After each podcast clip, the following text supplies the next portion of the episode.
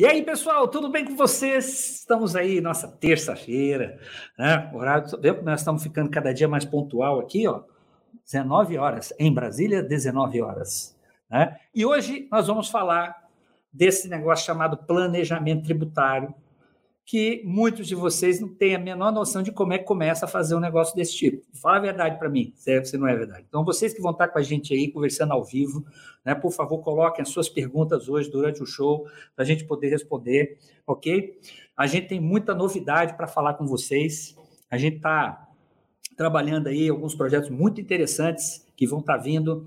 Ó, estamos preparando um evento com o pessoal da R Dias aí já para o mês que vem Vai ser muito interessante. Nós vamos começar a um, fazer um evento piloto primeiro, depois a gente vai avançar nesse evento. Vai ser bem legal para a gente falar é, sobre um assunto aí que é sucessão.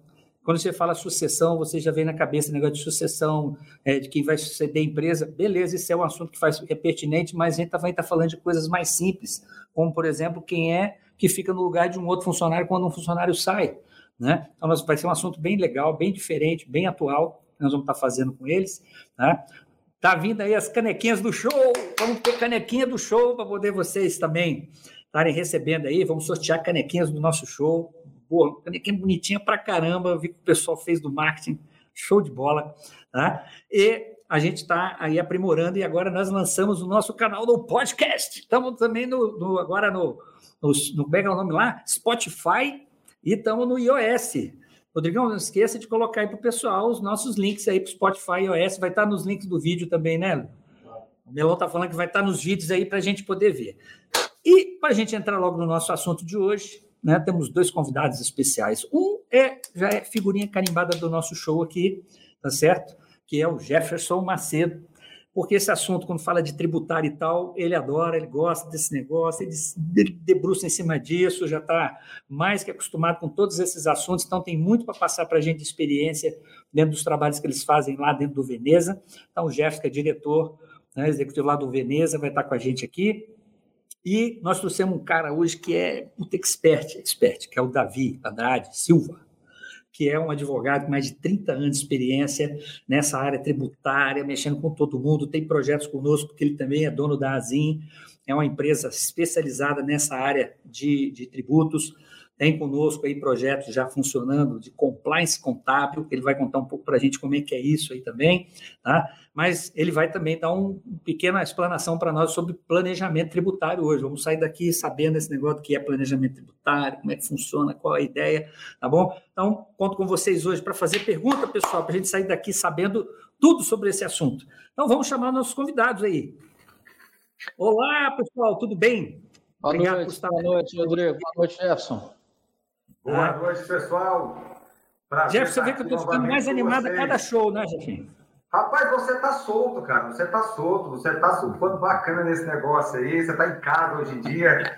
e é sucesso esse seu negócio aí. Você tá se acostumando com esse negócio. Tô com medo de perder você da área de tecnologia aí, da área empresarial, para você ir para a área de televisão, cara. Você, você tá bem nesse negócio ai, ai. É o seguinte, obrigado pelos elogios e tal, mas quem faz o show aqui são vocês, pô. Então, quem, quem realmente. A estrela do negócio aqui é você, a estrela do negócio aqui é o Davi, né? Então, assim, hoje nós vamos falar sobre esse negócio de planejamento tributário, né?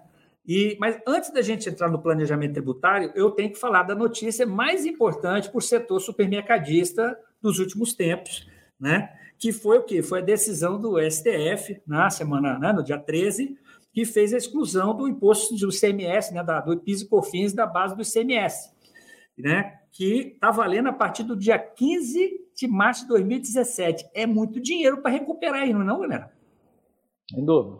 Muita coisa. E aí, e hoje, se o pessoal falar assim, olha, eu quero esse dinheiro de volta, a gente, Davi, tem como recuperar esse dinheiro para esse cara? Sim, é, é, o Supremo, na verdade, ele decidiu modulando, né? Essa data que você disse aí é a data da, da modulação dos efeitos do Supremo, 15 de março de 2017. Então, quem tem as ações judiciais, os pedidos administrativos anteriores a 2017, recupera tudo para trás, considerando os cinco anos anteriores, né? Quem não entrou, quem não discutiu até 15 de março ou ajuizou ações posteriores a 15 de março de 2017, Rodrigo, vai poder recuperar até 15 de março de 2017, né? Considerando então você está nós... dizendo que não é só 2017, pode ser para trás também. Para quem entrou, quem entrou antes de 2017 tem um direito assegurado, né? É, é, anterior. A data da modulação, na verdade, assegura que a decisão vale para todo mundo a partir de 15 de março de 2017. E vale para aqueles que entraram anteriormente a 15 de março de 2017. Quem não entrou, né, não bebeu água limpa, né, igual a gente fala, né, vai recuperar só a partir de 15 de março de 2017. Mas considerando Entendi. que nós estamos em maio de 2021, praticamente cinco anos aí, né, quase cinco, né, de recuperação, quatro anos já de crédito fiscal que as empresas podem recuperar, muita grana, como você disse. Mas o limite disso daí qual que é? Eu posso eu entrar se é, é, eu posso fazer isso até o fim do ano? Eu tenho que fazer isso logo? Como é que é isso? O limite são sempre cinco anos, né? O prazo de prescrição são cinco anos. Então, se a gente está falando de um barco aí que é 15 de março de 2017, competência abril, vamos colocar, né, de 2017, abril de 2017, cinco anos, abril de 2022. Né? Então, seria o marco temporal. E essa prescrição ela se consome mês a mês, sabe, Rodrigo? Então, quer dizer o seguinte: se você deixar de fazer agora, um primeiro mês você já perdeu. É, hoje não, porque você está recuando menos de cinco anos, né? Então você está, na verdade, certo. voltando a março de 2017. Né? Então, então ainda na verdade, tem um ano aí para fazer o que tem que fazer. Tem um ano. O que é importante dizer, o que é importante dizer é que essa decisão do Supremo ela tem um efeito que a gente chama juridiquês, né? Do sair dele. Essa decisão vale para todos, vale para o fisco e vale para os contribuintes. Né? Então não há necessidade mais no nosso modo de ver, de nenhuma ação judicial. Para quem não entrou. Para quem não entrou, ele tem que ir lá recuperar o seu crédito. Até a mesma ação judicial, nesses casos, ela até perde objeto, no nosso modo de ver, porque já como o Supremo decidiu em repercussão geral, que é essa decisão que vale para todos, a ação judicial nem objeto mais tem. Então, quem não entrou com a ação não tem que entrar. O procedimento é outro. Entendi. Perfeito. Na verdade, passa a ser praticamente administrativo esse, esse procedimento. É, uma, é uma, uma, uma, revisão fiscal que vai importar numa retificação lá das obrigações, né? Excluindo o ICMS destacado, né? que o Supremo decidiu que é o destacado, excluir. E aí vai surgir, portanto, nesse procedimento um PIS e COFINS pago maior, né? e aí são os procedimentos de perder comp, né? É o que existe hoje. Agora, você quer ver que o cara que, é, que faz planejamento tributário, o cara que está antenado, o cara já, já fez o que tinha que fazer? Jeff, você já está já tá, já tá fazendo isso, Jeff? Ô, Rodrigo, a questão, é, até na última conversa nossa, uh, acho que você se lembra que a gente conversou que buscar o seu direito né, junto à justiça serve para vocês, serve a lei serve para vocês, serve para o fisco também. Né? Então, ah, isso a gente já, já buscou há mais tempo. Né? Nós, nós, nós aqui, particularmente, acho que muita gente fez isso também, a gente acompanhou aí o volume de ações que já tramitaram né, na justiça é, sobre esse tema. Né? Era uma tese muito antiga, isso remonta lá de 1998, salvo engano, para você ver como a nossa justiça é lenta né? como a coisa demora para ser decidida. Né? E, e aí só a justiça te resguarda. Né? Inclusive, eu, eu concordo com o Davi, eu, eu, entendo que não caberia mais nenhuma ação judicial, mas assim, conhecendo o fisco, eu entendo que se você ainda assim fizer uma retificação ou fizer um processo administrativo requerendo reaver esse tributo, o fisco vai negar por falta de previsão legal porque não tem uma lei dizendo que ele deve proceder, não tem uma instrução normativa, não tem uma portaria, não tem uma consulta, não tem nada dizendo isso. Então, enquanto eles não tiverem algum procedimento né, legal que em base eles vão negar. Eles vão negar e vão espernear, e isso vai continuar dessa mesma forma. Mas para todas essas coisas tem o Davi. Ah, o Davi faz. Temos nós, né? Temos nós, né? Temos nós. É Não, pra, para os clientes Lume, tá certo? Que nós somos uma empresa precavida, uma empresa que sempre fez parceria com os melhores, tá certo? E atende os melhores, tá certo? Então a gente tem aí, Davi, a pessoa vai ter, vai ter o link aí, nós vamos depois, né, Davi? Tem que explicar direitinho, porque eu acho que valeria a pena até, Jeff, não sei se você, você conhece a empresa do Davi, que é a Azim. É Azim ou assim? É Azim, né? Azim, Azim. Azim. É. Vou, vou passar aqui, vou fazer um jabá aqui pro, pro Davi, pra, né, pô? Mexan, né? Fazer um mexan. Fico devendo essa, hein, Rodrigo? Na próxima. Tá, joia. Vou fazer um mexan aqui, vocês conhecerem um pouco o que é Azim. Vamos lá. Legal. Dia, sua empresa realiza dezenas, centenas e até milhares de operações. Acompanhar por conta própria inúmeros tributos e obrigações acessórias, além de dezenas de atualizações fiscais diárias, é praticamente impossível. O Brasil possui uma das mais complexas estruturas tributárias do mundo. Não por acaso, manter conformidade tributária custa à sua empresa milhares de reais em tempo e esforço. Mas é um esforço indispensável. Afinal, uma auditoria do fisco pode custar dezenas de milhares de reais com autuações, com pesadas multas e juros. Sua empresa precisa de uma solução inteligente para a automação das auditorias de tributos e obrigações fiscais. Conheça a solução Azim Compliance Fiscal. A Azim se integra perfeitamente aos sistemas que você já usa em seus negócios e garante transação por transação, integridade e mais eficiência tributária sobre todas as suas obrigações fiscais. Primeiramente, vamos apoiar sua empresa na coleta, estruturação e disponibilização de toda sua documentação fiscal. A partir do simples cadastro do seu certificado digital, conseguimos recuperar todas as notas e cupons em seus formatos Excel, tanto de entrada quanto de saída, bem como todas, exatamente todas as suas obrigações acessórias eletronicamente transmitidas. FD PIS e COFINS, FD ICMS, livros eletrônicos, Sintegra, SF, SD, dentre outros. Dessa forma, conseguimos recuperar automaticamente e guardar de forma estruturada todos os seus documentos fiscais, facilitando assim consultas e acessos a dados fiscais com mais assertividade e eficiência. Nossa tecnologia será ainda configurada para a realidade tributária do seu negócio. A partir daí, a Azim passa a auditar automaticamente todas as suas transações fiscais, indicando possíveis irregularidades, de acordo com os padrões aplicados pela Receita Federal Federal e pelos fiscos estaduais. É garantia de integridade fiscal de forma totalmente autônoma e em tempo real. Todos os apontamentos são embasados em fundamentações legais mantidas pela Azinha em seu banco de dados, com referências dos tributos e suas regras em relação a milhares de produtos e serviços, além da sua automatização diária.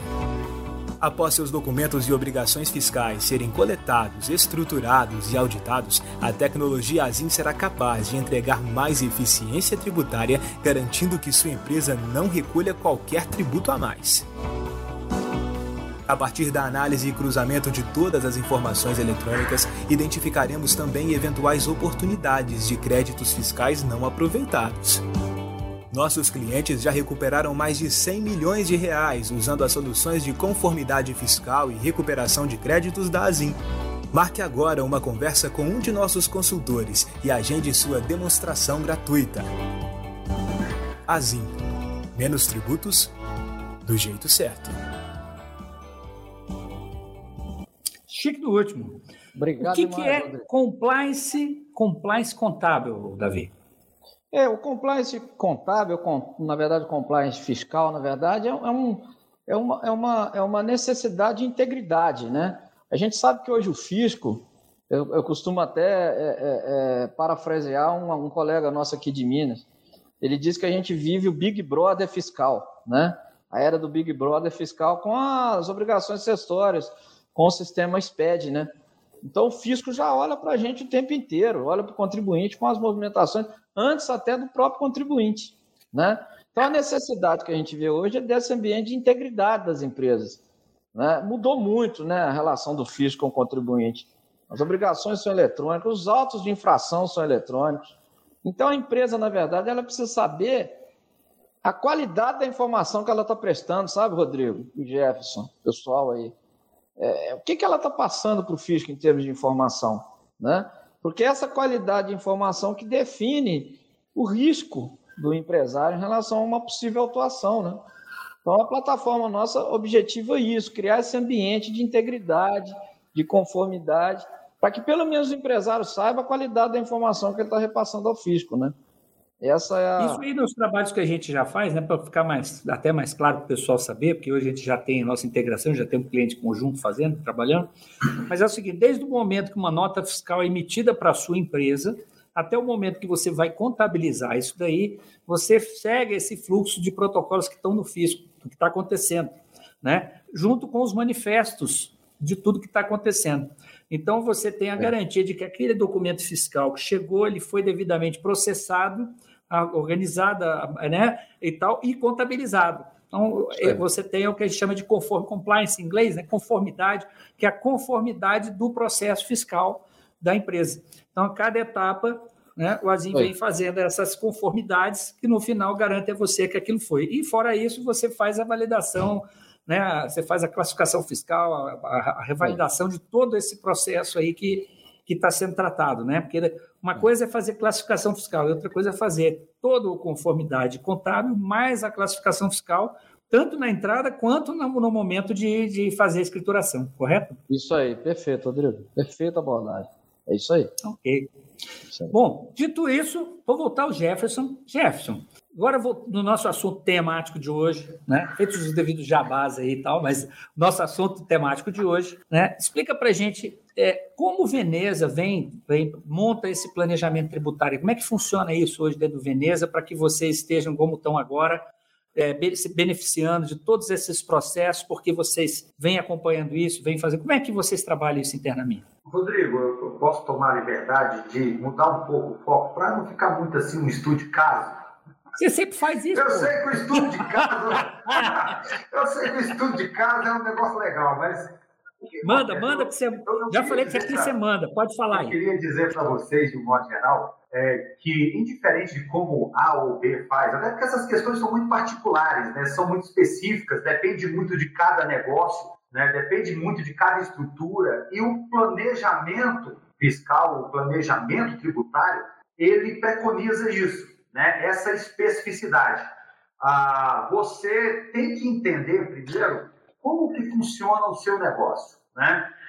Até porque quando você vai pensar o seu negócio, onde você vai estruturar, como você vai estruturar o seu negócio, você tem que pensar nos tributos, que é uma parte muito ativa, é o sócio principal que a gente tem, é o Estado, né? E a primeira coisa que você tem que pensar, e você, inclusive, Rodrigo, uma vez me disse coisa semelhante a isso que eu vou falar agora, não sei se é a mesma frase, mas você falou para mim uma vez uma coisa muito semelhante a isso. Se você vai ter um negócio onde para você poder, poder manter o seu negócio, você vai ter que sonegar ou omitir imposto, não vale a pena você começar. Então, daí mesmo você já para. Então, o seu planejamento contábil, o seu planejamento fiscal e tributário, ele vai determinar a viabilidade do seu negócio. Então, na hora que você começar a pensar o seu negócio, que tipo de negócio que você vai ter, você já vai ter que fazer toda essa análise e saber se o seu negócio é viável pagando todos os tributos que você tem que pagar da forma correta. Caso você identifique que não é, pode parar, nem comece a fazer, porque você vai incorrer num risco enorme. Temos casos aí, diversas empresas que, é, como diz no popular, foram a bancarrotas né, por conta de má gestão fiscal. É, e isso é uma conta que se paga muito caro. Então, você tem que começar a pensar desde o início como é que você vai fazer o recolhimento, o pagamento, a tributação do seu negócio. E aí, dentro desse planejamento, você tem, primeiro, várias modalidades de acordo com cada porte. Então, se nós temos um porte X, você vai ver que tipo de tributação, que tipo de regime tributário, primeiro, vai se adequar melhor ao seu caso. Né? E aí, a gente tem diversos regimes, desde o Simples Nacional até o lucro real, que eu particularmente entendo que é o mais justo, né? porque aí você paga todos os tributos sobre aquilo que geralmente você ganha, porque tem situações que você ainda paga tributo mesmo não tendo ganho. Né? Então, assim, mas ele passa, ele, ele passa a ser um regime mais justo.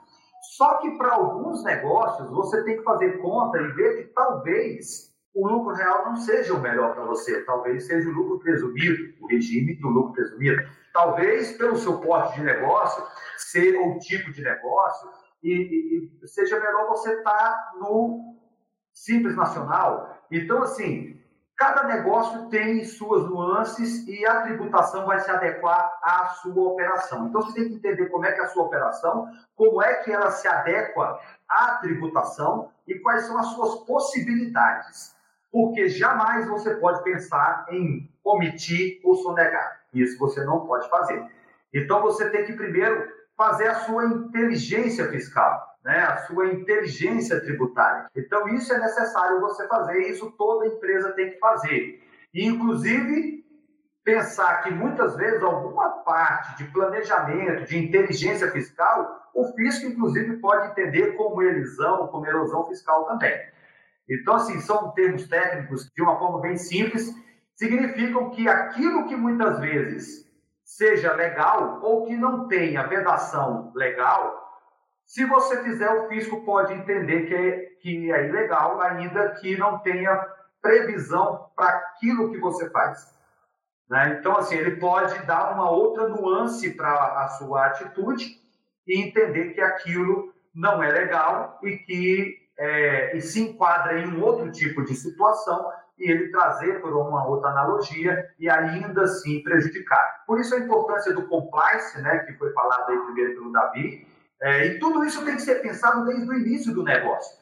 Senão, seu negócio, em algum momento, ele vai se tornar inviável porque ele está gerando um passivo, um risco, que talvez lá na frente você não consiga sanar, você não consiga pagar. E se você sofrer uma, uma ação fiscal nesse caminho, isso pode ser a gota d'água para o fracasso do seu negócio, porque geralmente a pancada é pesada o fisco não tem dó, não. Então, quando ele vem para cima do negócio, para cima do contribuinte, ele vem com todas as ferramentas que tem e ele vem com a mão pesada. E aí não adianta você argumentar que não é o que é, você diz, é o que você pode provar.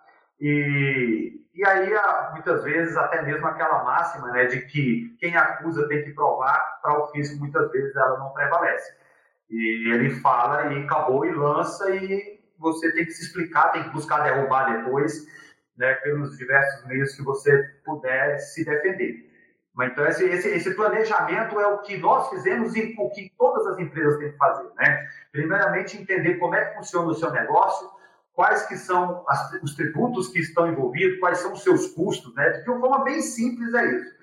É você entender quanto que pesa a sua folha de pagamento, que é uma parte muito importante da, da sua gestão fiscal é você entender qual é o volume de crédito com as empresas que você compra, porque tem muitas empresas que você compra que gera ou não gera crédito e tudo, e cada vez que você vai fazendo essas operações, você tem que ir pensando nisso.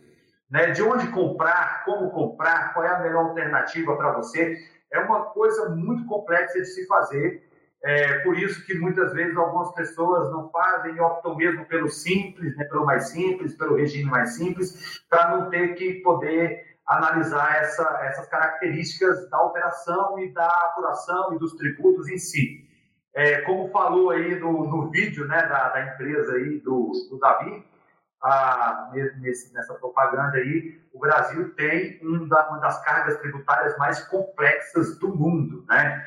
E a gente vem brigando com isso aí ao, ao, longo, do, ao longo dos anos, e inclusive é uma das nossas maiores críticas né, é, quanto à associação também, da qual eu sou membro da Associação de Supermercados do Distrito Federal e também membro da Abras, como representante da nossa regional, é uma das críticas maiores que a gente faz a essa reforma tributária que está sendo discutida no Congresso, porque ela muda o nome das coisas, basicamente, né, a grosso modo, mas não muda a forma das coisas, como as coisas não muda são. a essência, né?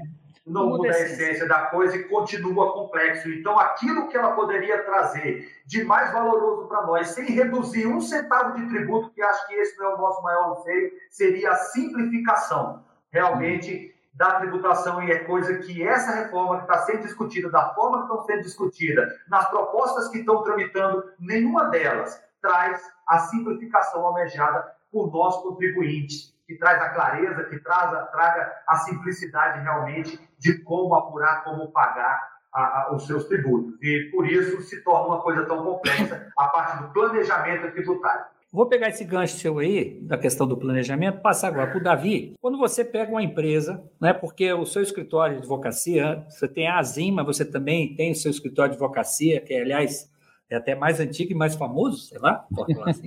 Azim também é muito famoso, mas você tem escritório seu que é muito famoso. Você hoje atua, você tem Belo Horizonte, Brasília também, né? Então, assim, quando você pega um cliente que você vai começar a fazer um trabalho com ele e tal, você tem hoje uma metodologia para ensinar para esse cara essa base de planejamento tributário, porque normalmente você, você pega clientes, às vezes, que são absolutamente diferentes, às vezes, do, do, do Jefferson, né, que tem... O Jefferson, ele é advogado, ele também tem todo um preparo, há muitos anos ele vai, vem fazendo esse preparo, então ele, ele, vou dizer assim, que ele é o tipo de um... É um asset, né, um, é um, é um ativo diferente que a rede Veneza Sim. tem. Né? Não é toda a rede de supermercado que vai ter uma pessoa da competência do, do, do Jefferson para poder ajudá-los. Né? Então, quando você pega isso, como é que é esse trabalho, como é que é feito e que, que você como é que é essa orientação inicial para esse pessoal? Rodrigo, começa muito por isso que o Jefferson falou muito bem. Né? Primeiro é realmente definir, junto com, com o empreendedor, se ele está de, de maneira adequada, enquadrado no regime fiscal mais apropriado, né? né? Você tem lá o simples, você tem o lucro presumido, você tem o lucro real, e você tem uma, uma, uma, uma, uma miríade enorme de, de regimentos, regimes especiais, de CMS. Então a gente tem que ter essa leitura em relação ao negócio, entender o negócio. Inclusive, um negócio interessante, sempre ele está falando de folha de pagamento, né? Com aquela decisão da terceirização da folha, da terceirização de mão de obra, né? Isso abriu muito espaço também para você modelar de maneira diferente a empresa nessa questão tributária, né? Sem dúvida, sem dúvida. Então, é, é, passa muito por essa definição, né, que eu diria que é o primeiro passo, o entendimento do negócio versus uh, o enquadramento fiscal da empresa, se está correto ou não. Né? A partir desse momento, o entendimento do ambiente de risco que aquela operação eventualmente fornece, isso que o Jefferson está falando é muito importante. Né? Saber se é um risco instalado, se é corrigível. O empresário tem que, ser pelo, tem que ter pelo menos noção disso. Eu digo o seguinte para os meus clientes: ó, pelo menos você tem que saber o esqueleto que está no armário. Não pode cair o esqueleto na sua frente sem você saber. o esqueleto você tem que etiquetar, você tem que saber que o esqueleto existe. É, é o risco do, da atividade, né? Que não é diferente na área fiscal, né? Ainda mais num país com essa complexidade é, de legislação tributária. É o manicômio mesmo, né? O Brasil, a gente fala, é um dos maiores, não, é o maior, o mais complexo sistema tributário do mundo. Disparado, disparado. Nós estamos falando aí de cerca de 63 tributos vigendo, 97 obrigações acessórias, vocês imaginam.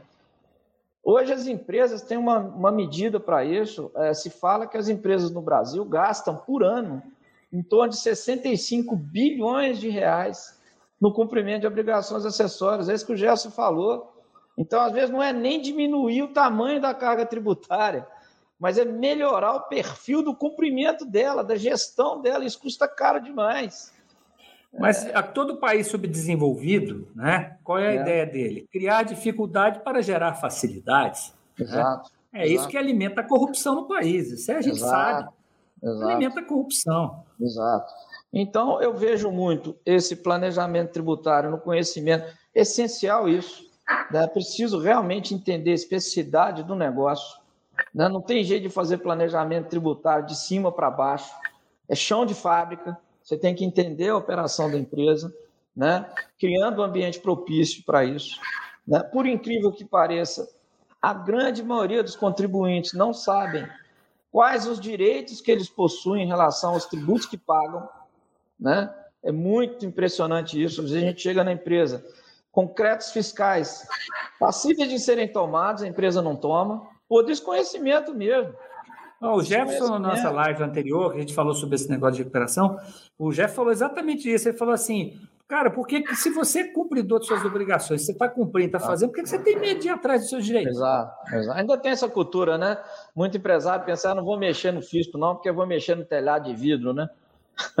Eu digo o seguinte: o fisco já sabe do seu telhado de vidro. Então, você buscar o seu direito ou não, modifica nada a relação do fisco com você, nada. Né? Mas, enfim, às vezes o empresário tem essa resistência. É, mas passa por isso, pelo conhecimento é, das leis, pelo conhecimento. No meu modo de ver, o planejamento tributário ele se divide em duas fases, né? Eu costumo fazer esse desenho. O primeiro, o primeiro, a primeira fase, eu faço tudo aquilo que os regulamentos dos tributos me permitem fazer. Então, se o regulamento do tributo me admite um crédito, e se eu não faço, eu estou deixando de apropriar um crédito que eu tenho direito inquestionável de apropriar. Essa é a fase, fase 1 do planejamento, então eu tenho que usar a legislação. Infelizmente, a legislação nunca é clara demais, pelo contrário, ela é complexa demais. Então, até o conhecimento desse direito é difícil. Né? Às vezes é difícil. Já que você está falando aí, assim, eu vou traduzir aqui para o pessoal, pessoal que está assistindo a gente, assim, no primeiro momento vocês falaram do quê? Do enquadramento da empresa Isso. e de estratégias que a gente pode desenvolver dentro, a partir desse enquadramento da empresa, né, para você reduzir custos, para você otimizar maneiras de trabalhar e tal. A gente está falando de mão de obra, despesas. Por exemplo, tem gente que compra, compra os equipamentos. Cara, se você é um lucro real, você poderia alugar equipamento, você poderia isso transformar isso numa despesa, fazer uma coisa diferente, etc. Então, esse é um primeiro aspecto, que seria esse aspecto de planejamento macro, macro, macro. macroeconômico da empresa. Né? É, e depois exato. você vem para o aspecto operacional mesmo da empresa, que é você faz essa varredura do cadastro de produtos que ela trabalha, né? Para você ver os enquadramentos adequados dessas questões todas antes de começar, na verdade, a gente já fala antes, mas a gente fazendo durante, né? Mas é, para que você possa trabalhar adequadamente esse cadastro que você tem. Né? Isso aí, isso é um dos pontos, são é um dos pontos que é importantíssimo, essa questão para o varejo da classificação fiscal, né? Isso é muito importante. Mas eu vou além, Rodrigo. A gente já, por incrível que pareça, a gente já chegou em determinadas empresas para fazer um trabalho de planejamento e revisão fiscal, a empresa não recuperava o crédito PIS e COFINS sobre energia elétrica. Né? No regime não cumulativo de PIS e COFINS, você pode tomar o crédito. Por que, que não tomava? Por desconhecimento. Né? Puro desconhecimento da legislação. Então, tem essas janelas também né? de, de, de, de, de apropriação de crédito permitidos pela legislação, que a legislação, que é permitidos pela legislação, que o contribuinte desconhece desconhece. Isso é incrível. Isso, isso é próprio da complexidade dessa, dessa legislação fiscal nossa, né? E assim, o que o, o Davi está falando é assim, que as empresas são mais ou menos como o videozinho que eu vou passar aqui para vocês verem. Vamos ver se as empresas são assim, Davi. Passa aí o videozinho, não. Jonas. Jonas. E... Já gerou o SPED fiscal? Ei, Jair, o SPED está pronto? Dois dias. Dois, dois dias. Não, vê se você consegue agilizar aí pra gente, porque a multa é muito alta, né? É. Vai olhar lá, acho que. Ué, não sei. Tá perguntando se você já importou do RP. Nem gerei ainda. Nem gerou já, e aí tu já tira. Não falar de coisa boa, nosso futebol sábado tá garantido. Não, vamos fazer. É, lá na, na quadrinha.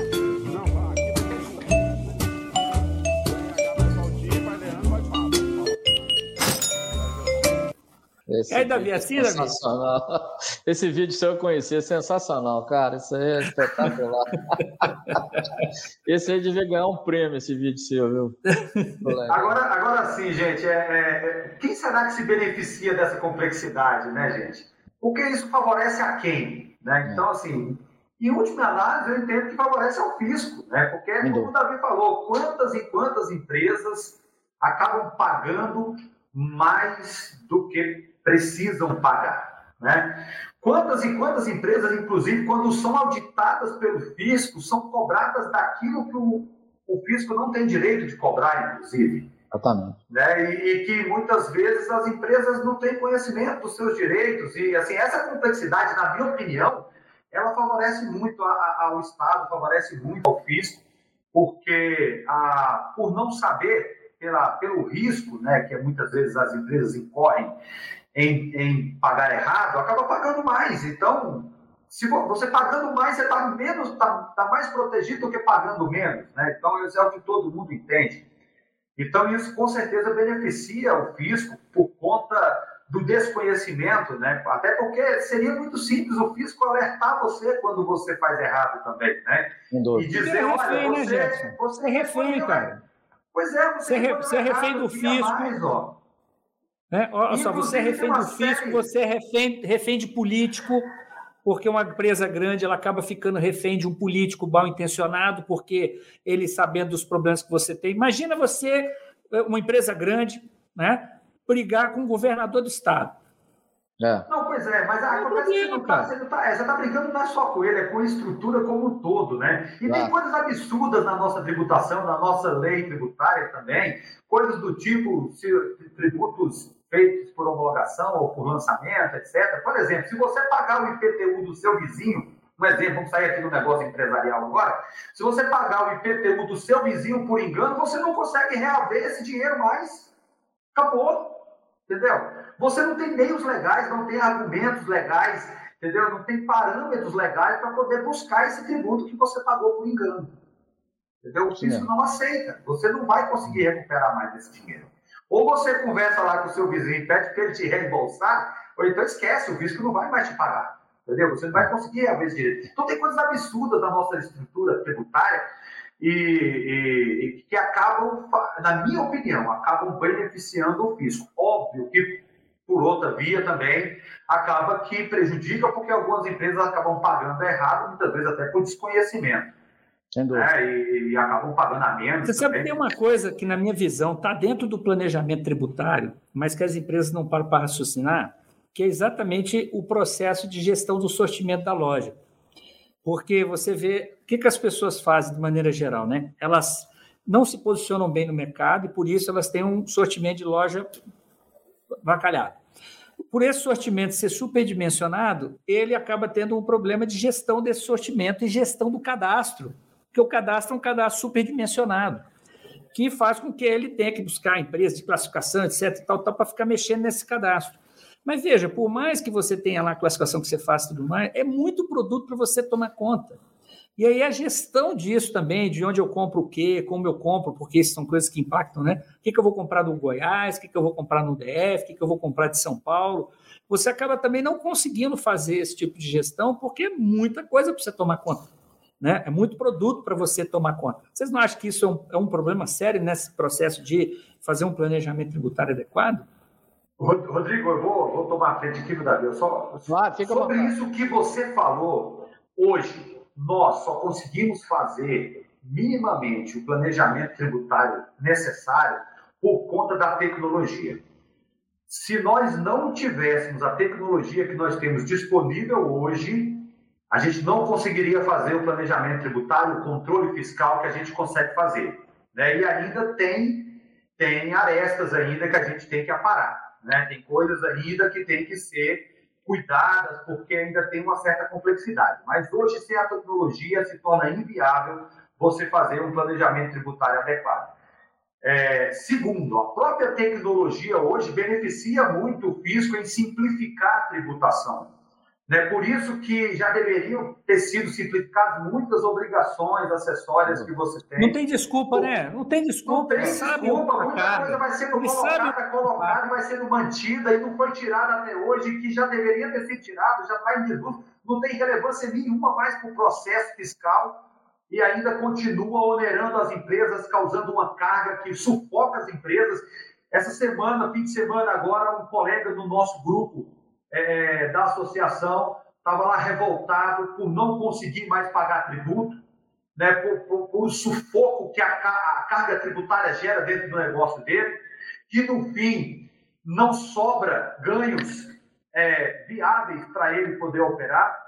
Né, ele estava falando lá, estou com quase 75 anos de idade, né, e ainda hoje não consigo descansar porque a, a, os tributos sufocam aqui o meu negócio, eu não dou conta mais, eu não sei mais nem se é viável, se é interessante eu continuar mantendo o negócio, estou preferindo ir pescar. Então foi um desabafo dele lá no, no grupo.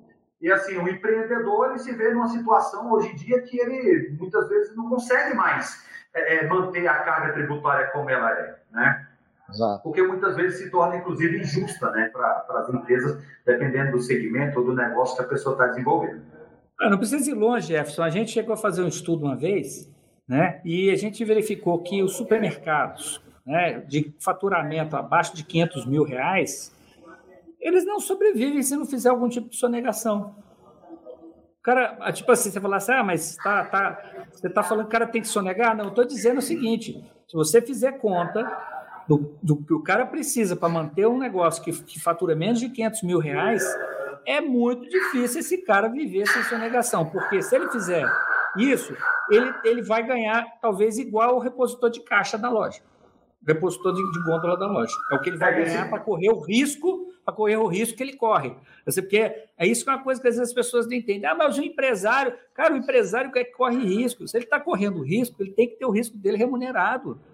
Agora, as pessoas acham o quê? Que o cara vai montar uma empresa para ganhar salário, então ele vai, vai ser funcionário, porque ele precisa correr o mesmo risco. Então, assim, essa mentalidade socialista que impregnou o Brasil, impregnou o governo, impregnou os políticos, que são tocas, demagogos para caramba e tal, isso tem atrapalhado o crescimento da nação de uma, absurdamente e colocado a população contra o empresariado quando a população devia falar, porra, vamos apoiar os empresários, porque os empresários. Não, elas ficam brigando com os empresários, porque o PT, durante tantos anos, né, ficou lá pregando que os empresários, que empresário aqui, está aí, ó, tá aí a, a, coisa. Os empresários hoje são subordinados ao governo, são, todo mundo morre de medo do governo, é um fato.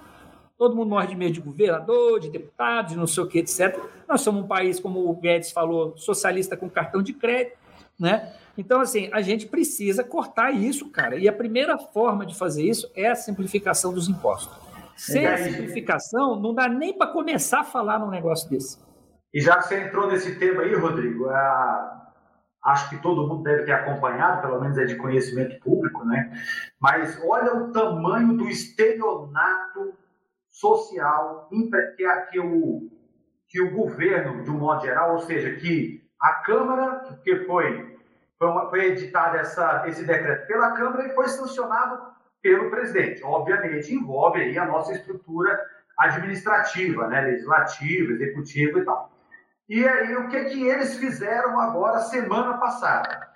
Afastaram das empresas todas as gestantes, super justo, eu concordo, tem que ser afastada, se existe risco para elas, e a, a, os especialistas em saúde, né, em saúde social, entendem que deve ser afastada a gestante do trabalho, ótimo, concordo, sou a favor, sou plenamente a favor. Só que pegaram isso e jogaram na conta da empresa. A empresa vai ter que afastar a, a, trabalhadora, muito justo, mas quem vai pagar o salário dela integralmente é a empresa, sem ela estava trabalhando na empresa e meteram lá na lei lá um, um, um, artigozinho dizendo que ela pode desenvolver atividades home office, né, nesse é. período que ela estiver afastada do trabalho presencial na empresa. Tem atividades que tipicamente não podem ser desenvolvidas home, home office. Então, Olha não, você vai fazer o que com a sua operadora de caixa home office? Caramba, bicho, não tem é. condição. gente, é, é, absurdo isso. E cadê a Seguridade Social? É uma questão de saúde pública, ela está num, num, risco à saúde quando ela está trabalhando em uma época de pandemia? Ótimo, concordo. Mas aí, Jefferson, vai vir depois. É a Seguridade Social do país. Ei, Jefferson, então é aí, ei, Jeff, aí depois vai vir o pessoal ainda falando o seguinte, que há a, a menina lá que tá, ficou grávida, aí, aí o empresário não contrata mais mulheres, por quê? Porque tem um negócio desse tipo aí, aí fala, pô, mas os caras são preconceituosos com as mulheres. Meu amigo, não é preconceito, isso é lógica de negócio. Isso não é preconceito. Né? Ninguém deixa de contratar uma mulher porque é mulher, a gente deixa de contratar com uma pessoa porque ela economicamente não é interessante para o negócio. Não é porque é mulher. Aí o cara faz uma lei dessa daí, o cara toma essa atitude, e aí a culpa é do empresário, a culpa é da, do, do preconceito sistêmico. É, e você fica refém disso, né? Porque, por exemplo, aí você vai você entender, você é empresário, entender. Davi, você está em cima do muro, hein, Davi? Davi, você está em cima do muro. Não, Tem que falar aí, Davi. Se você vai entender que isso é uma questão de saúde e que a lei te ampara, olha só, ela foi afastada por uma questão de saúde, e aí no 16 dia você vai ingressar com um processo no INSS para afastar ela por questão de saúde como a lei preconiza. O, o INSS vai aceitar isso? Não, vai te negar. E onde é que você vai ter que bater as portas novamente para ter o seu direito é, resguardado na justiça. Aí você fica novamente na mão da justiça, se é. ficar até no Supremo para poder é. decidir uma questão desse tipo. É absurdo uma coisa dessa. Pelo vai na conta, vai, vai para a conta do empresário, né, Jeff? Sempre, né? Sempre, é absurdo isso. Então, assim, pode tudo. O Rodrigo, mesmo semana passada, ou, sei lá, outra semana que a gente estava conversando aí, falou sobre isso aí. Então, assim, tudo tem que ir para a conta da empresa. É. Né? A empresa tem que resolver todos os problemas sociais. A empresa é um ente da sociedade, sim, né? uma célula da sociedade, mas ela tem uma função específica na Constituição. E isso tem que ser respeitado. E falta para as pessoas, principalmente para os administradores e políticos do nosso país, valorizar a empresa, valorizar o empresário, as pessoas que trabalham de sol a sol. Eu acabei de relatar né, a indignação de um colega de quase 75 anos, que eu conheço a vida dele, e que sei que nos últimos 45 anos ele não descansou, não fechou o olho de forma tranquila uma noite, preocupado com o negócio dele. E está aí já completando 75 anos de idade e não sabe se vai chegar no final com o negócio dele saudável, gente. É absurdo uma coisa dessa. É. É verdade. Davi, você que está aí também no dia a dia, o que, que você. Que, essa questão do planejamento tributário, que a gente já sabe que a maioria das empresas tem muita dificuldade de fazer isso, até por, por essas coisas que a gente está conversando aqui. Problema de mão de obra, né? Um problema, às vezes a pessoa está tá muito enfurnada dentro do negócio, ela não tem tempo nem de fazer, às vezes, uma contratação melhor para ajudá-lo nos trabalhos, né? Tem o problema trabalhista, né? Que sempre beneficia muito o lado do empregado, e aí tem gente que a gente conhece, sabe? Entra para a empresa, três meses funciona, que é uma beleza. Passou três meses, o cara vira o capeta dentro da empresa, porque ele quer mesmo ser mandado embora para receber os benefícios dele, né? Então, assim, é um, é um, um cenário de guerra que a gente é. vive, é um cenário de guerra, né? O país está em guerra mesmo, a gente está num cenário de guerra e dentro do planejamento tributário, dentro do que você vê, quais são os caminhos para que você enxerga assim, para amenizar a vida do empresário? O que, que você entende assim de maneira prática, fala, olha, não dá para resolver os problemas do mundo, então, cara, vamos focar nisso, nisso e nisso, que eu acho que esse aqui é o caminho. Então, Rodrigo, você, tocou num negócio importante. É, é, aliás, vou fazer um, um, abrir aspas aqui. Ser empresário no Brasil, o cara é louco, né? O cara ser empreendedor no Brasil é maluco, o cara é doido. Porque não é normal esse país aqui. Não é um ambiente propício ao empreendedorismo. E somos um país de empreendedores, né? Então, assim, empreendedor no Brasil, o cara que empreende no Brasil, gente, faz negócio em qualquer lugar do mundo. O cara é um guerreiro, que é uma coisa de louco. O empresário, acho que o Jefferson está falando aí, ele, ele, é considerado um bandido, né? Ele está o tempo inteiro na, na, no muro de. no pelotão de fuzilamento ali, né? Tá, pô, é empresário é um, um mau caráter. E quando na verdade empresário, tem uma coisa que eu gosto de falar também, eu acho, quando, quando o político fala assim, nós geramos tantos empregos. Gente, isso eu vou te falar, isso me machuca. Político não gera emprego nenhum, a não ser aqueles empregos de gabinete. Quem gera emprego é, empre... é empreendedor, pô, é empresário. Né? Mas os políticos chamam, né? Ah, não, esse ano nós geramos tantos empregos. Hum. Geraram nada, né? Geraram desemprego, na verdade. Mas, enfim, é, é isso que eu falo, Rodrigo e Jefferson. A empresa tem que olhar para dentro do, do tributo dela, é o maior sócio que ela tem. Nós estamos falando de uma carga tributária em torno de 35% do PIB, que varia de acordo com a atividade, é o maior sócio, que arrecada praticamente na fonte, né? Eu tenho que declarar e pagar. Então, se o empreendedor não se preocupar com isso, ele vai preocupar com o quê? Né? Olha para você ver que importante é o planejamento tributário aí. O Jefferson está dizendo o caso da, do Veneza, né? Entraram com ação judicial lá em 2012, recuperaram o crédito tributário que tinham né? Isso é planejamento tributário, exercício de direito. Quem não fez isso? Dançou. Quem está no mesmo segmento? Olha a diferença, olha o diferencial competitivo que tem uma empresa do mesmo setor que recuperou um crédito desse em comparação com a outra que não recuperou. Como é que ela pode trabalhar isso, né, comercialmente? Né? É um diferencial gigantesco. Então as empresas têm que parar e olhar para isso. Infelizmente, ainda há uma cultura muito arraigada de ir para o mais singelo, mais simples. O mais simples qual é? Pô, vamos sonegar, vamos ocultar, vamos omitir. Isso não é planejamento tributário. Não é? Isso é evasão fiscal, isso é crime, não tem planejamento tributário nesse ambiente. Né? Quem milita nessa área não milita para planejamento tributário, né? milita para evasão fiscal. Não dá para trabalhar aí. Ainda mais no ambiente hoje como o Brasil vive, gente. Acabou, não tem. O fisco tá, é Big Brother mesmo. O fisco está com lupa. Então a gente tem que olhar para isso. E olhar para isso significa o quê? Trabalho, né, Jefferson? Tem que ter inteligência, tem que ter suor, tem que ter esforço, né? não, não é da noite para o dia. Né? O planejamento tributário em si conjuga muita coisa, conjuga o societário, conjuga o trabalhista, você está falando de terceirização. Então, assim, o planejamento tributário é multifacetado. Né? Ele alcança um prolongamento. Aí você vai ver um detalhe interessante que eu vejo de muitas empresas. Pega uma empresa de contabilidade, quer pagar, às vezes, um, um valor de fome lá para o contador e quer, ter, quer tirar a lei não, de pedra. E quer que vai. o contador faça tudo, né? Não e vai. Se o contador não fizer alguma coisa, o contador que é o culpado, né?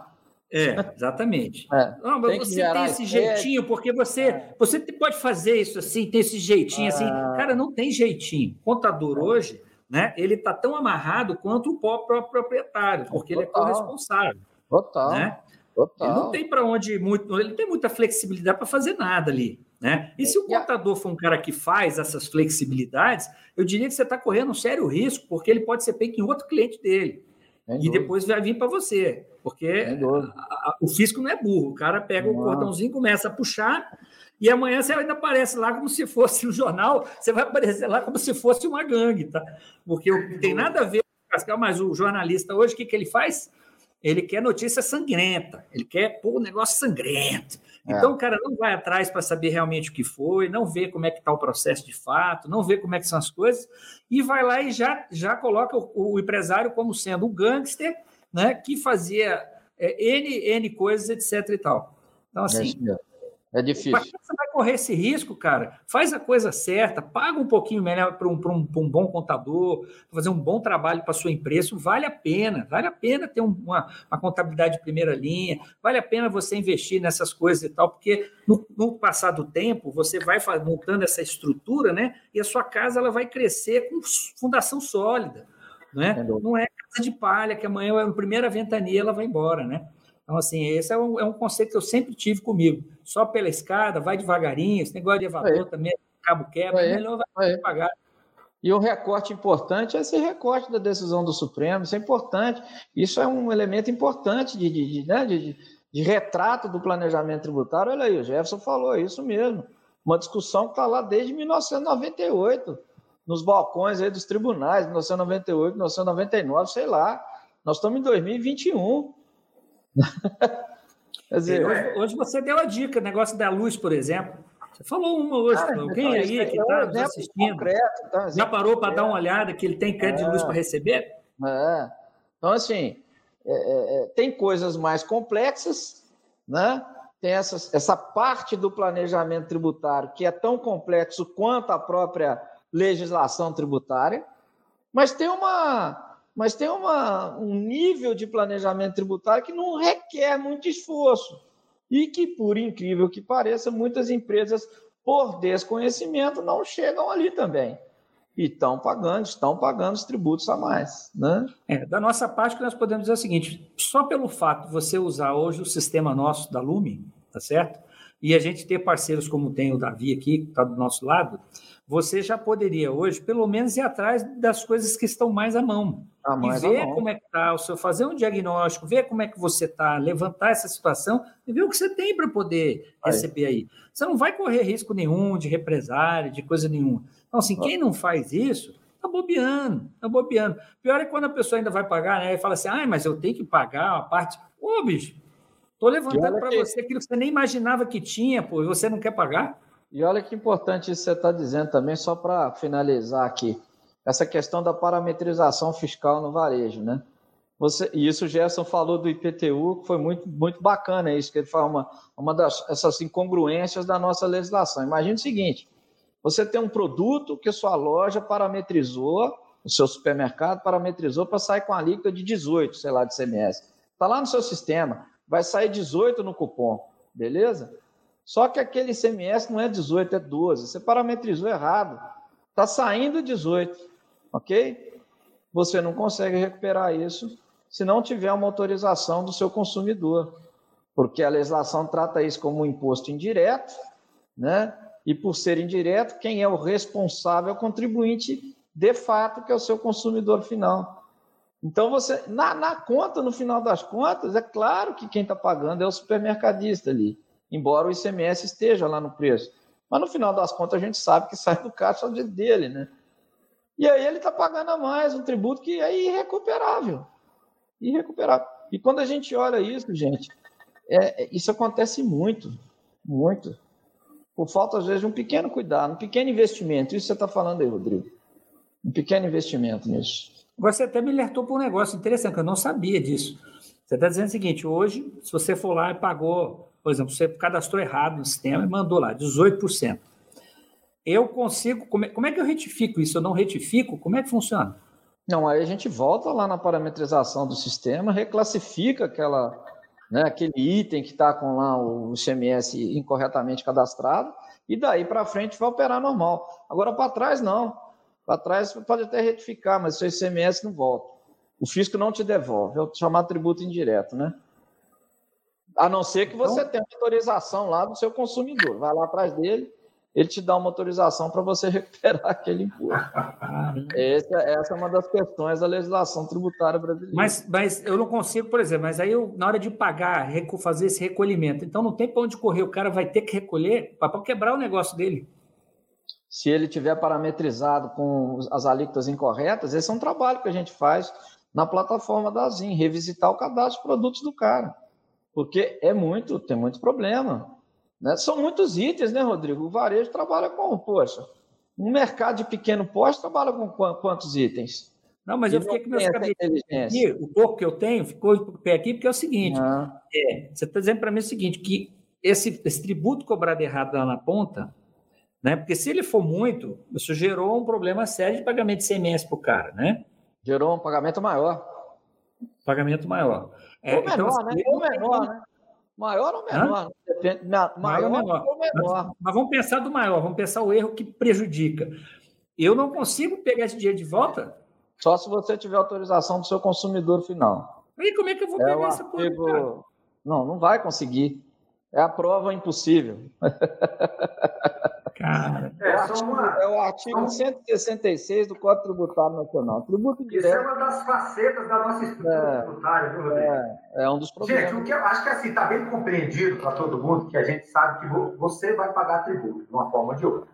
É. Todo mundo vai pagar. Né? O que a gente tem que entender dentro desse planejamento tributário é como que você pode fazer para você pagar da forma mais adequada. Não pagar não existe. Então, não esse como. pensamento aí do, né, dos agentes que você vai fazer, isso daí, pode esquecer que isso não vai levar você a, a, a nenhum, nenhuma, é, nenhuma situação favorável, nenhum, nenhuma é, segurança para o seu negócio ou benefício para o seu negócio. Vai te colocar numa situação de risco imensa e que pode levar o seu negócio à falência e você talvez até à prisão dependendo do que o fisco entender do que você está fazendo.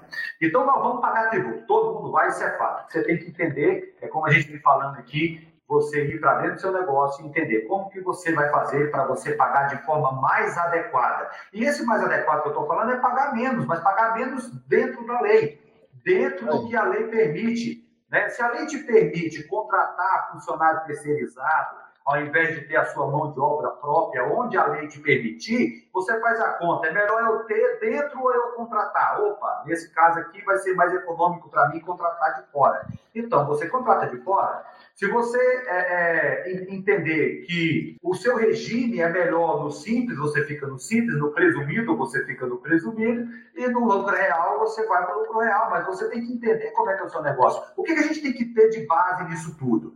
Que você tem que conhecer de tributo.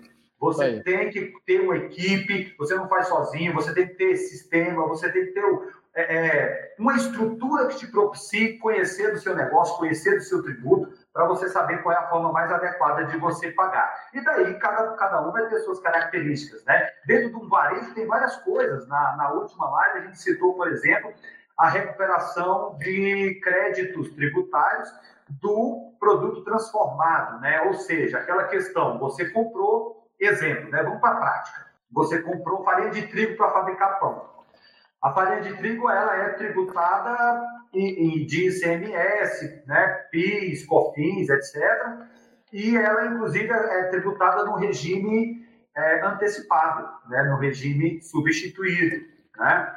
E ali você já encerrou o ciclo. Aquela farinha ela já teve lá né, um lucro é, presumido sobre ela e o ciclo de tributação daquele produto foi encerrado e você pagou a integralidade do tributo da sociedade, do mercado como um todo. Ok. E você pega essa farinha de trigo e você faz bolo com ela, você faz pão, você faz broa, você faz pão de queijo, sei lá, você faz uma série de coisas com essa farinha, correto? E aí, nessa, nessa hora que você transforma esse produto, esse produto já não é mais farinha. E como ele não é mais farinha, ele é outro produto, o que acontece? Ele vai ter que ser tributado novamente. E o que, você tem que fazer dentro da sua estrutura? Pegar esse crédito que você teve, né, da farinha que você utilizou para poder fazer o bolo, o pão, abater ele naquele que você vai ter a pagar. Né? Ou seja, você vai pegar um produto de ciclo encerrado, transformar ele em um outro produto e você vai vender esse produto. E no momento que você vende esse produto, você vai ter que pagar o tributo novamente, vai ter que tributar esse produto integralmente novamente. E você tem o direito, por lei, inclusive o procedimento administrativo da própria declaração, do seu, da sua própria é, contabilidade corriqueira, para você poder é, se ressarcir desse valor já pago na operação de compra. E muitas vezes as empresas não, não fazem isso por desconhecimento. Então você tem que buscar conhecer o tributo. Você tem que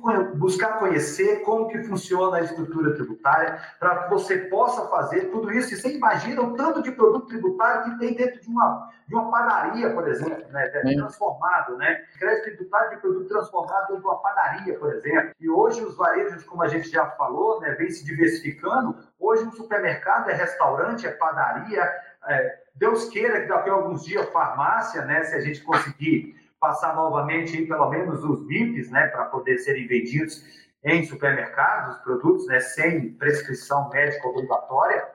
Né? Então, assim, é, imagina por esse desconhecimento e até mesmo da equipe contábil, de, de não ter percebido esse detalhe, e você acaba pagando integralmente, sei lá, 12, no caso aqui do Distrito Federal, 12, 18% novamente na saída desse produto transformado, sendo que 90% do custo desse produto, 95, 98% dele já foi pago tributo e você não aproveitou esse crédito. É. Então, são detalhes do negócio que você tem que estar tá trabalhando dentro com conhecimento, com equipe bem formada, bem calçada, com sistemas que te forneçam as informações necessárias para você poder fazer esse seu planejamento tributário e saber, inclusive, como vender o seu produto. Porque se você não sabe quanto você paga de tributo, como é que você vai vender? Você vai vender de forma errada, muitas vezes o que você vendeu mal dá para pagar o fisco e para onde foi seu lucro.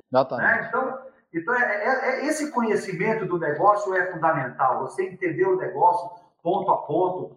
Igual eu falei, de onde comprar? Né? Isso é uma decisão relevante do seu planejamento tributário determinados produtos você pode comprar de qualquer lugar por conta de isenção, são produtos isentos, etc. Né? Então, assim, tem produtos que você tem que comprar de, de dentro do Estado, tem produto que é melhor você comprar de fora do Estado ou você comprando de dentro ou de fora, dependendo do preço que você comprar. Então, assim, imagina que você tem que ter um sistema muito bem preparado e uma equipe muito bem preparada, e não só na área fiscal. Você tem que ter uma equipe bem preparada na gestão é, é, de loja, você tem que ter uma equipe bem preparada para poder entender que existem tributos incidentes sobre essas operações e que eles têm que ser pagos, têm que ser recolhidos. Você tem que ter uma equipe de compra muito bem é, treinada para essa questão tributária, para entender, né, saber pelo menos como alimentar o sistema para poder fazer a análise corretamente né, e decidir ali a sua compra. E isso vai fazer com que você pague todos os seus tributos regularmente, da forma correta e sem incorrer em nenhum risco de elisão fiscal ou de fraude fiscal. Mas olha como é que é a injustiça do nosso país novamente. É. Você, o fisco muitas vezes quer te imputar a obrigação de fiscalizar a empresa de quem você compra.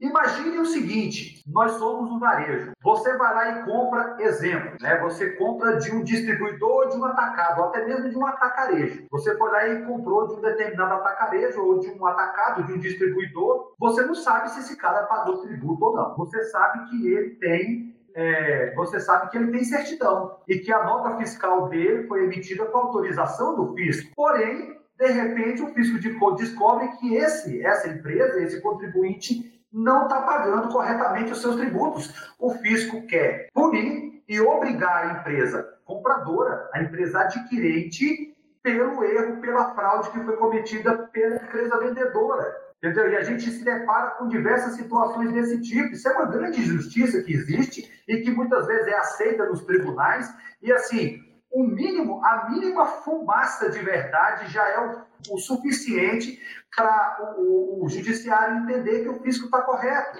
Então, assim, isso é um absurdo. Né? Assim, é, a, imagina que você tem que ter o domínio da operação. Como é que você vai saber se o seu fornecedor está pagando tributo? E muitas vezes o fisco quer te imputar é, é, a responsabilidade por fiscalizar se o seu fornecedor está pagando corretamente os tributos dele.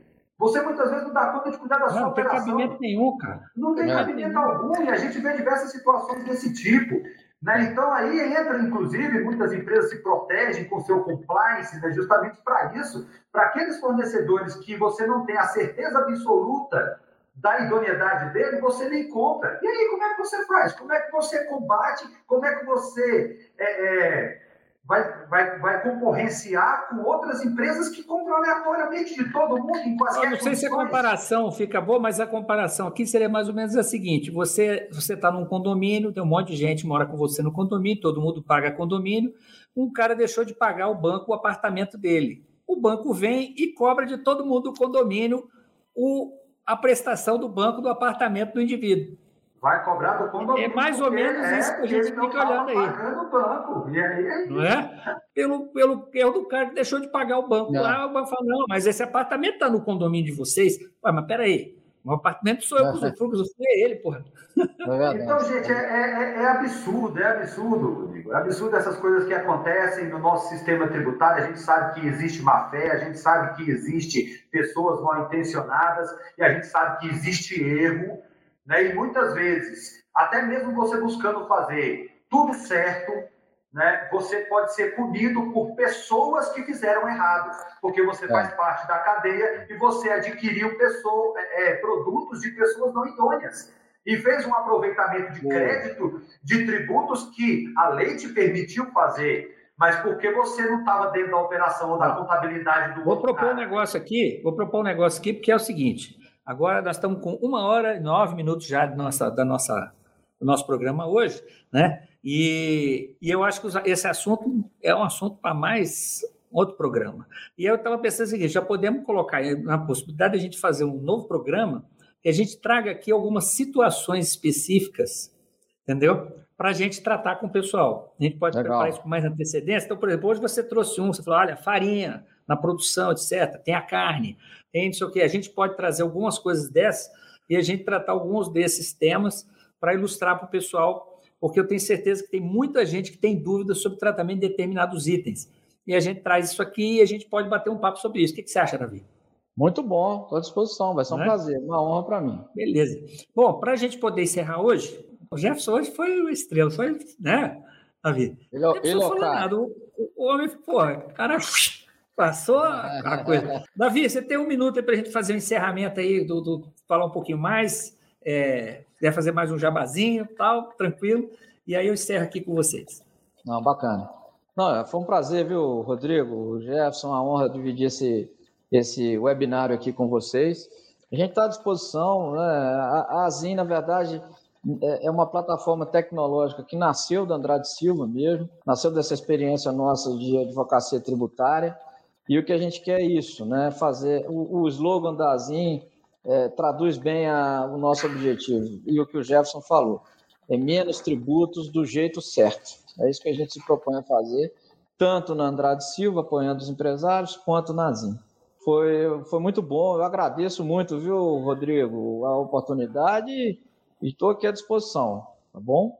Muito bacana. Obrigado, Bom, pessoal, eu agradeço a vocês aí demais né, pela participação hoje. Né? E agradeço aí o pessoal nosso que está assistindo aí com a gente até agora. Muita gente ainda vai assistir esse nosso show, porque a gente sabe que chega aí, nós já estamos batendo aí a casa dos 150, 200 views nos shows nossos, conforme tema, assunto, né? Tem assuntos que são mais técnicos, tem o pessoal mais técnico vai participar, outros são mais de, de público em geral, e aí tem mais gente, mas nós estamos fazendo um trabalho grande. Esse nosso material do nosso, do nosso, da nossa conversa hoje também vai estar no nosso podcast, tá? Para quem depois quiser assistir, né, ficar só escutando e tal, tá lá no carro dirigindo, quer escutar, vai estar lá no podcast também. Tá? Então, assim, queria agradecer vocês e na próxima terça-feira, 19 horas, a gente vai estar junto novamente, se Deus quiser, falando aqui de outro tema bacana aí para o varejo. Galera, fique com Deus. Um abraço para vocês. Semana que vem a gente está aí de novo.